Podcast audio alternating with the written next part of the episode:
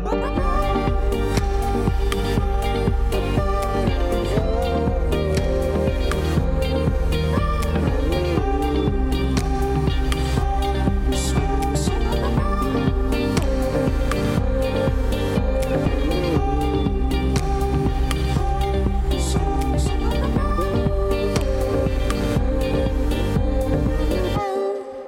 Bonjour à toutes et à tous, vous êtes bien sur la Méridienne. Je suis heureux de vous retrouver en ce mercredi 21 octobre et aujourd'hui j'ai le plaisir de recevoir Théophik Djebali, maître de conférence en civilisation américaine à l'université de Caen.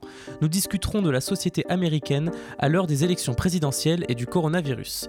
Mais juste avant d'entamer cette discussion, voici le résumé et l'information du jour avec le Flash Info.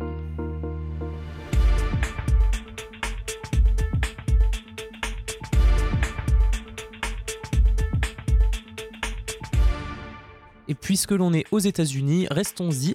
La sonde américaine Osiris-Rex a réussi mardi à atteindre l'astéroïde Bennu. L'objectif de cette opération est de tenter de collecter quelques grammes de poussière d'astéroïde. Il s'agit de la première mission américaine de ce type. Ces données sont précieuses car elles pourraient permettre de trouver des indices quant à la formation des planètes à partir d'astéroïdes. Mesure inédite entre Israël et les Émirats arabes unis qui ont signé un accord d'exemption de visa. Les citoyens des deux pays pourront visiter l'autre sans autorisation préalable. Cette mesure provoque l'ire des Palestiniens qui déplorent ce rapprochement et dénoncent qu'ils ne peuvent, eux, même pas se déplacer librement dans les territoires palestiniens occupés par Israël. Dubaï, quant à elle, s'apprête à recevoir un afflux de touristes juifs dans les prochains mois ou prochaines années selon la situation sanitaire.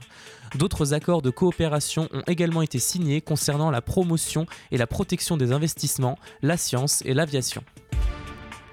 Une étude menée par le cabinet CE Delft pour l'Alliance européenne pour la santé publique indique que la pollution de l'air coûterait 166 milliards d'euros par an en Europe. Le rapport met en regard les principaux polluants de l'air et leurs coûts sociaux, c'est-à-dire les coûts directs liés aux soins et indirects tels la réduction de l'espérance de vie ou des maladies comme les bronchites chroniques graves. En France, à Paris particulièrement, cette pollution est responsable d'un coût total de 3,5 milliards d'euros, soit 1602 euros par habitant et par an, rien que pour la capitale. Outre le coût social, la pollution de l'air cause notamment par les transports, le chauffage des habitations ou encore les activités industrielles et agricoles est responsable de 48 000 morts prématurées dans le pays et 10 fois plus dans toute l'Europe.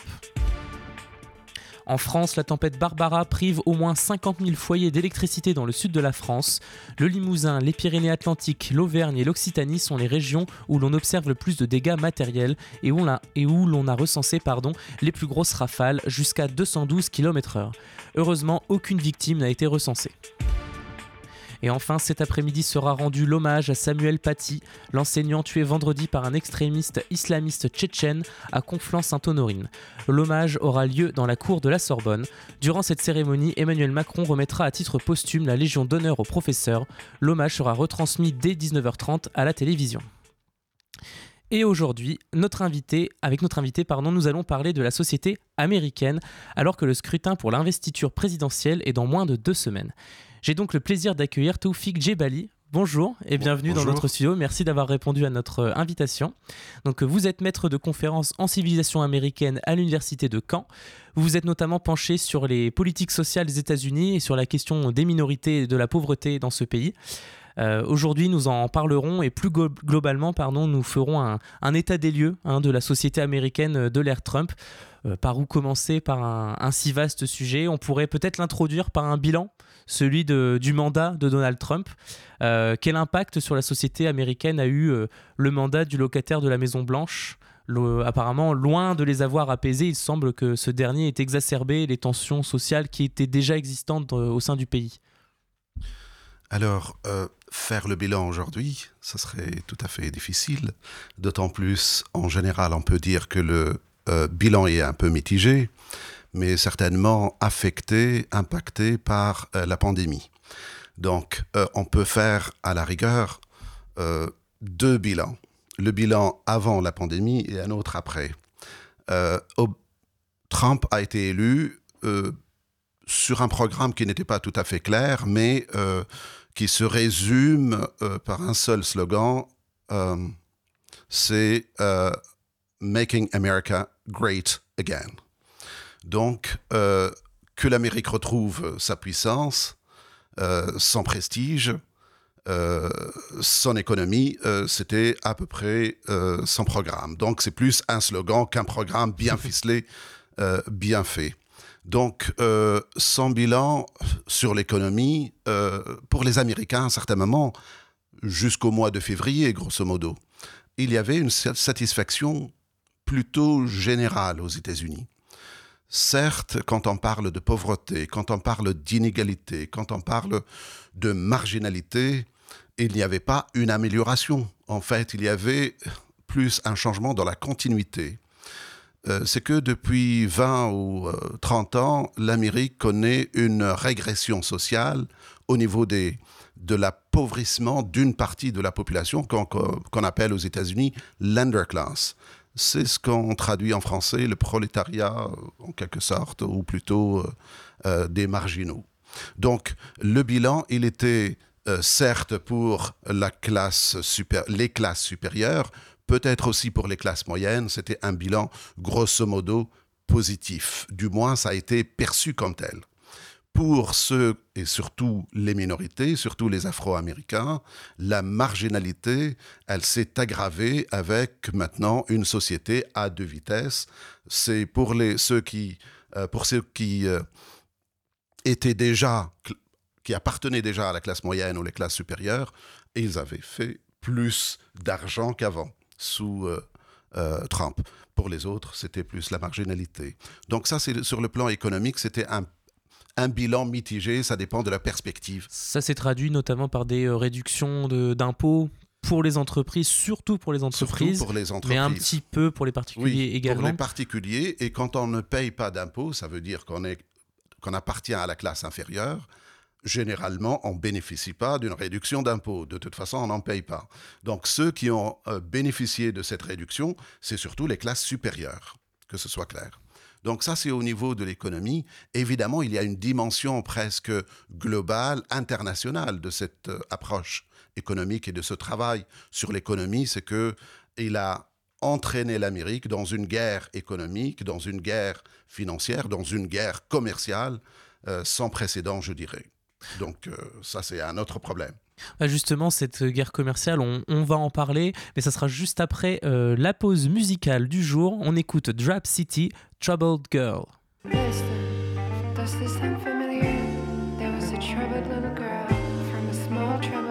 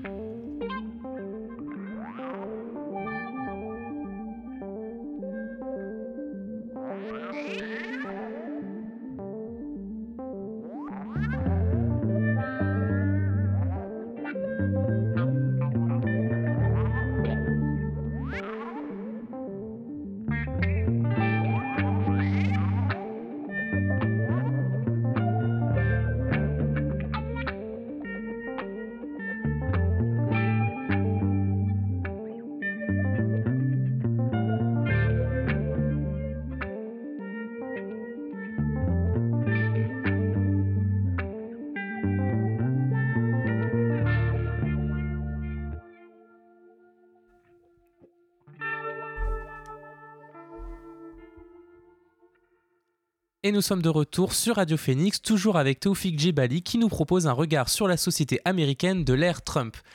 Est-il simpliste de résumer le conflit interne à la société américaine en opposant progressistes et conservateurs, ou bien c'est quelque chose d'un peu... Euh, c'est un peu compliqué aux États-Unis. Euh, compliqué dans la définition des idéologies, compliqué dans les définitions des partis politiques, euh, j'ai toujours envie de raconter à mes étudiants l'histoire du Parti démocrate et, du Parti républicain. Le Parti républicain fondé en 1954 comme parti progressiste anti-esclavagiste.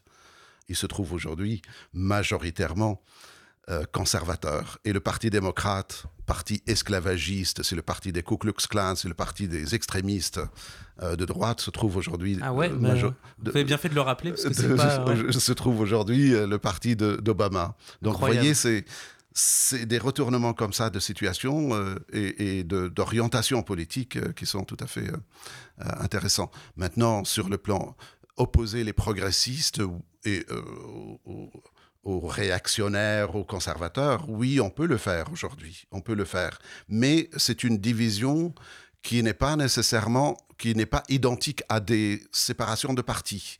On ne peut pas dire que le Parti démocrate est un parti progressiste et le Parti républicain est un parti conservateur. C'est ce que j'allais dire, parce que j'allais rebondir justement sur ça. Il y a beaucoup d'Américains qui se disent progressistes, qui ne se retrouvent absolument pas euh, dans, Joe dans la candidature de Joe Biden et qui ne savent pas quoi voter ou qui vont voter par défaut, mais euh, vraiment pas par, euh, par conviction. Quoi. Donc les partis politiques, c'est pas nécessairement une ligne idéologique.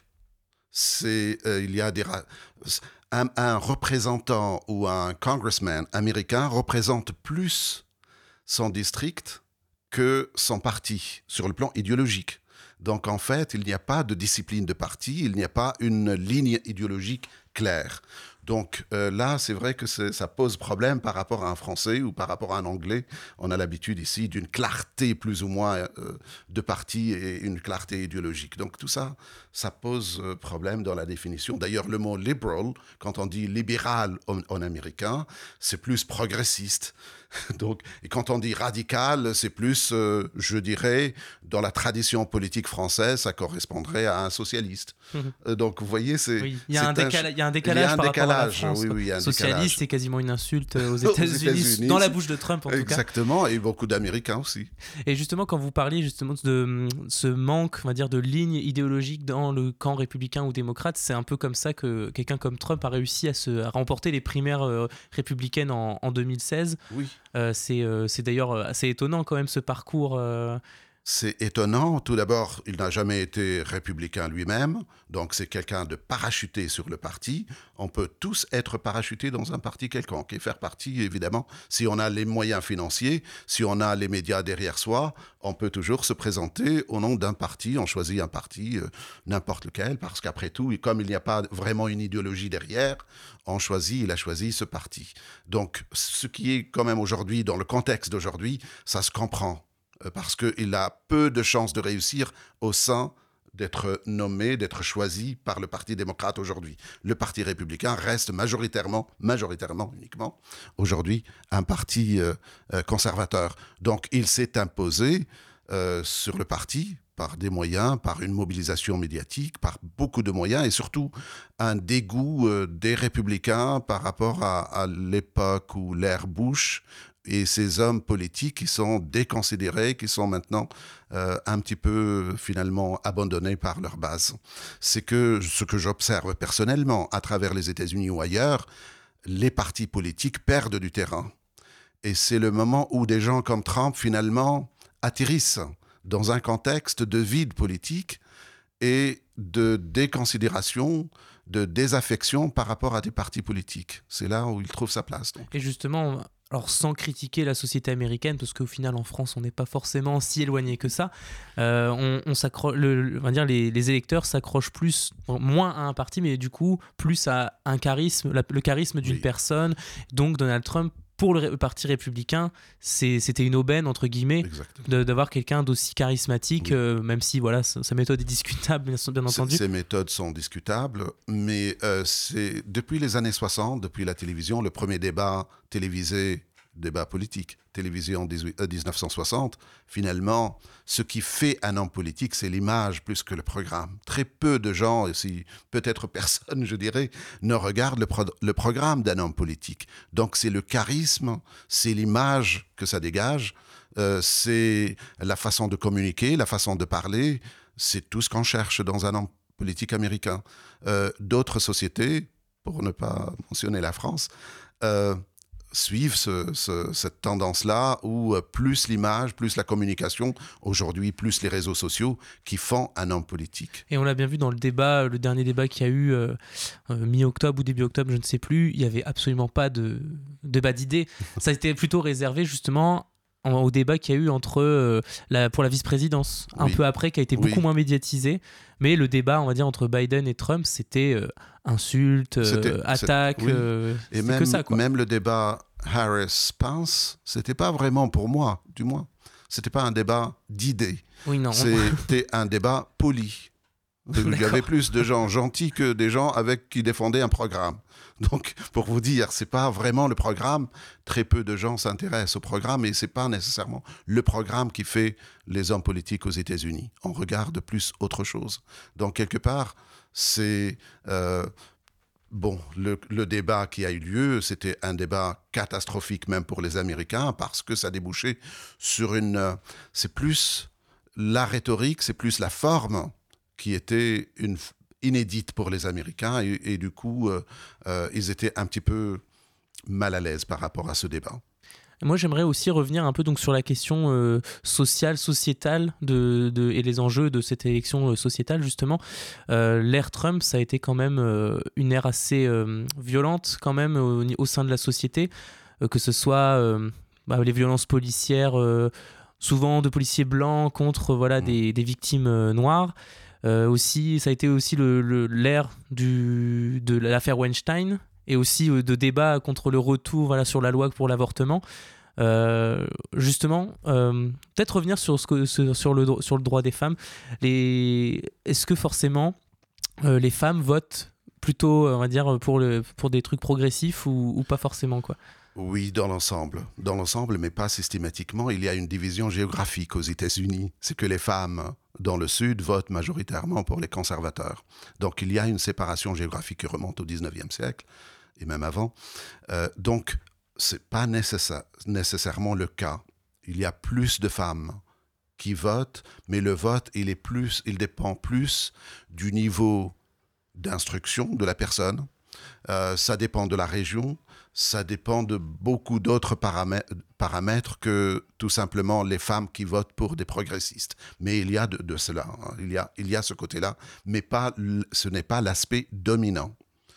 Ce qui explique pourquoi quelqu'un qui a exprimé des idées, qui a tenu des propos misogynes, je parle de Trump, il finit par gagner les élections. Et Dieu sait qu'il y a plus de femmes aux États-Unis que d'hommes dans l'ensemble, généralement. Pas à la naissance, ah. je dirais, mais dans l'ensemble de la société, généralement, à l'âge de 30, 40 ans, la différence commence à se, à se, à se, sentir, à se sentir sur le plan statistique. Donc, ce qui montre quand même qu'il y a une partie importante de femmes qui votent pour des gens comme Trump, avec des idées marquées à droite et surtout un discours misogyne jamais vu, à ma connaissance, dans l'histoire américaine, du moins sur le plan politique. Et justement, euh, c'est la première fois aussi, dans, peut-être pas la première fois, mais en tout cas, ça s'est vu beaucoup pendant cette ère Trump, ce premier mandat. Il y a la, on va dire la, la sphère euh, Hollywood et la sphère des séries américaines, des scénaristes de séries américaines, des showrunners, qui ont vraiment questionné la politique de Trump et ont pris véritablement parti contre Trump. Ça, c'est assez inédit aussi, quand même, cette prise de position aussi vive. Oui. Oui, oui, oui. Euh, il y avait une mobilisation à Hollywood. Tout d'abord, la Californie en général, euh, c'est une tradition plutôt, disons, progressiste mm. en Californie. Et euh, le bastion du progrès, si je dis des idées progressistes, peut-être il faut relativiser, je mets dans le contexte américain, c'est plutôt Hollywood. C'est-à-dire, ça a toujours été le bastion de, des progressistes américains. Et on a vu avec le macartisme dans les années 50, euh, euh, Hollywood a payé quand même euh, cher son ancrage à gauche.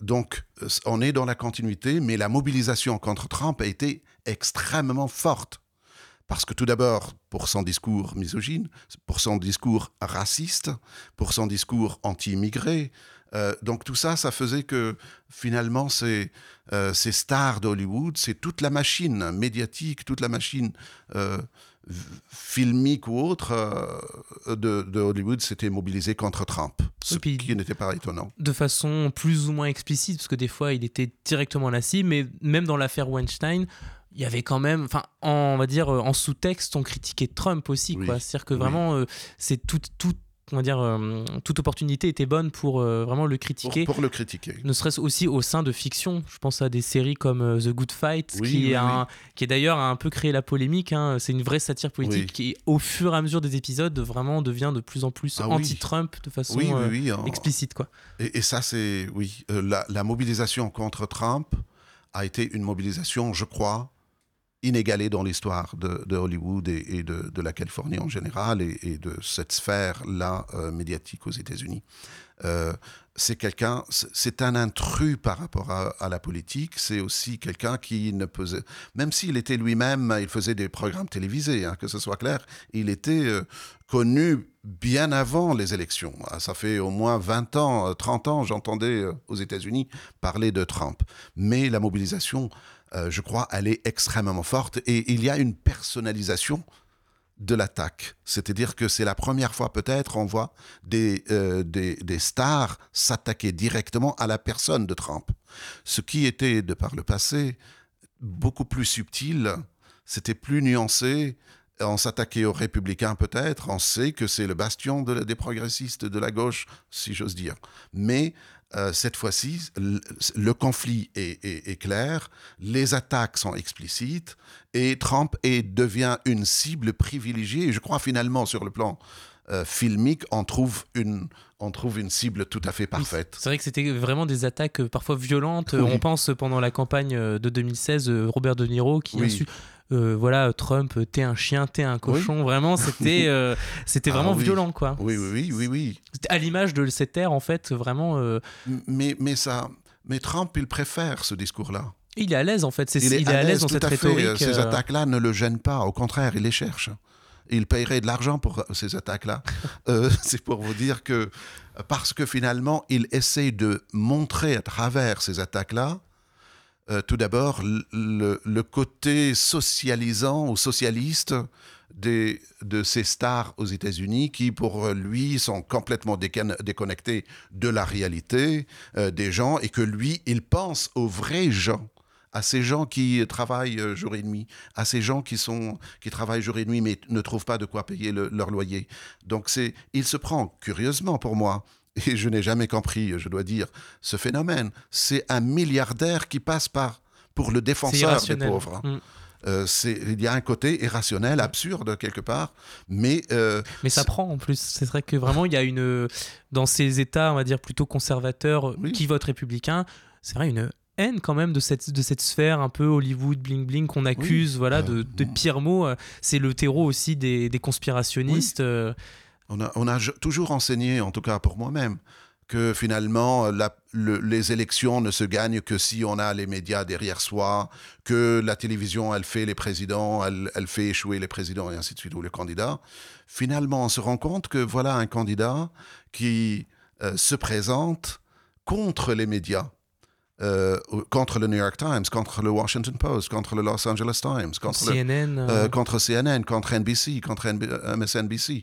Il est contre tout le monde et pourtant il gagne. Ce qui montre à quel point il, était tout d'abord fort dans la communication et à quel point il a un charisme quand même incroyable, ce, ce, Trump.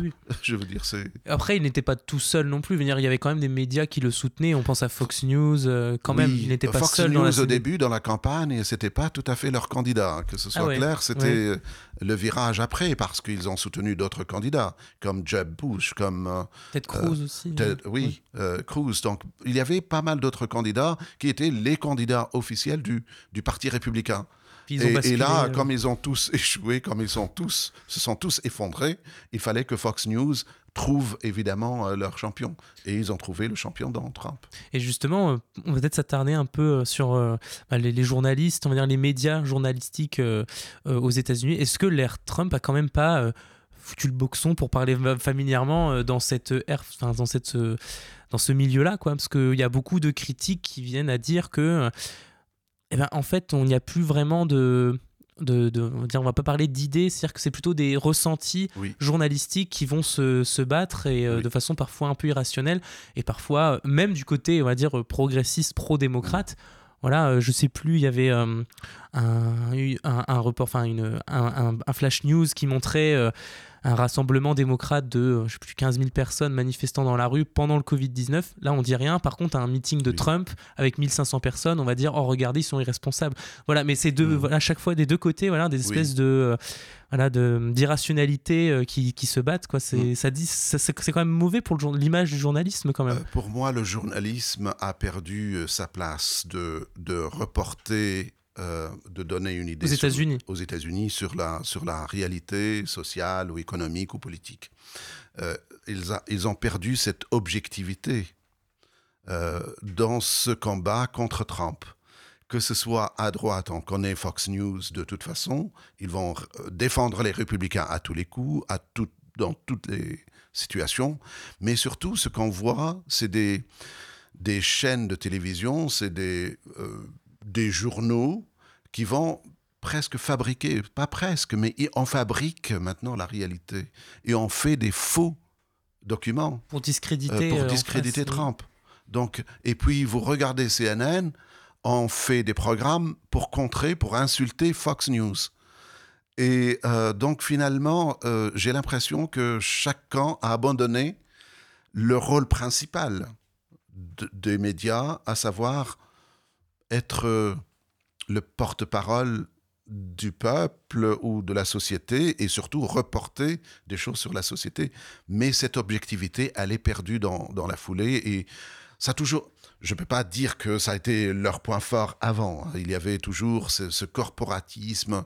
Euh, Aujourd'hui, Amazon possède ils ont racheté le Washington Post. Ah Donc, on va imaginer que le Washington Post ne va pas critiquer Amazon et les dégâts que Amazon est en train de faire. C'est pour vous dire, ça a toujours été le cas, mais ça a été fait de façon subtile, de façon euh, couverte. Euh, il, y a, il y avait un côté subliminal, mais, mais jamais un côté direct, comme c'est le cas aujourd'hui. Ils se sont radicalement politisés et ont en fait repris, on va dire, les modalités de débat, entre si je, mets des guillemets, hein, on ne me voit pas, mais je mets des guillemets, de débat euh, politique. C'est-à-dire qu'ils ont vraiment, ils se sont dit, bah, puisque le débat maintenant se fait comme ça, on va dire les passes d'armes médiatiques se feront comme ça désormais. Trump a engagé les hostilités, il veut un clivage net. Il a tiré vers le bas, en fait. Exactement. Et les médias ont suivi, des deux camps. Donc finalement, euh, c'est Trump qui a défini le travail des médias aujourd'hui, des journalistes. C'est les journalistes, ils insultent Trump, ils font des sketchs sur Trump, euh, ils font, ils, ils fabriquent c'était pas vrai, mais euh, je veux dire, c'est ils fabriquent des histoires qui ne sont pas vraies nécessairement, qui ne sont pas fondées, mais parce que ils ont été pris dans ce dans ce sillage. Je me rappelle avant Trump, euh, on attendait toujours la décision du Washington Post et du New York Times, quel candidat il allait soutenir, c'est-à-dire le candidat républicain ou démocrate à la dernière minute. On va vous dire, we endorse, c'est on va soutenir telle candidature, we endorse the candidacy of, je ne sais pas quel candidat. Aujourd'hui, on sait que le New York Times ne peut pas euh, soutenir la candidature de Trump. On sait que le Washington Post ne peut pas le faire. On sait que euh, CNN ne peut pas le faire. Donc, vous voyez, il y a une, ultra-politisation qui est dommageable, pas uniquement pour la sphère politique, mais pour la sphère médiatique. Puis la sphère, on va dire le, le, commun des mortels en a ras-le-bol. Clairement, il y a un espèce de ras-le-bol de ça. En fait. On s'en éloigne de plus en plus et on va. Et ce qui, c'est, pour ça que, on va dire, ce terreau conspirationnisme QAnon, par exemple, qui, enfin, qui, qui, qui, a, j'irai pas pignon sur rue, mais qui en tout cas a séduit beaucoup mmh. de monde parce que c'est, ça s'explique comme ça aussi, je pense. Il y a une, euh, oui, les médias sont discrédités parce que ils, ils sont allés très loin dans l'engagement politique et dans l'expression explicite de leur choix en matière de, politique. Donc finalement, euh, on voit euh, tout ça, ça discrédite d'un côté les partis politiques. On voit déjà l'arrivée de Trump était déjà une indication. Mais là, on ne croit plus les médias et on va laisser euh, la place à des réseaux sociaux, à des organismes comme QAnon. On va, on va laisser la place à des spéculations, à des fabrications, à des mensonges. Euh, donc c'est, moi je trouve que c'est dommageable pour les États-Unis et pour euh, la sphère à la fois médiatique et politique américaine. Et il y a vraiment pas moyen. Là, vous pensez que qu'est-ce qui pourrait rétablir un peu, dire un peu d'apaisement sur ça? On, conclura là-dessus. Oui, euh, là pour cette élection, c'est loupé, pardon, euh, parce que soit on va avoir Trump, soit on va avoir Biden. Mais mais les dégâts sont déjà là. Il faudra attendre peut-être les élections de 2024 euh, pour avoir un républicain qui soit dans le sillage de la tradition politique républicaine. Si Trump ne se représente pas, ce qui peut, il peut se représenter. Oui, mais euh, là, à mon avis, généralement aux États-Unis, quand on perd, on, s'éclipse. D'accord. Généralement. Généralement, c'est pas comme en Europe, on les retrouve 10 ans ou 15 ans plus tard. Généralement, ah, il sort par la petite porte. Euh, ce qui donne, donnera certainement lieu, s'il perd les élections, à des controverses et à des euh, problèmes juridico-politiques euh, incroyables. Merci beaucoup, Monsieur Djebali, d'être passé par notre, par notre émission. On arrive à la fin de ce numéro de la Méridienne. J'espère que ça vous a plu. On se retrouve demain à 13h pour un nouveau numéro, la dernière de la semaine. En attendant, passez une bonne journée sur Radio Phoenix.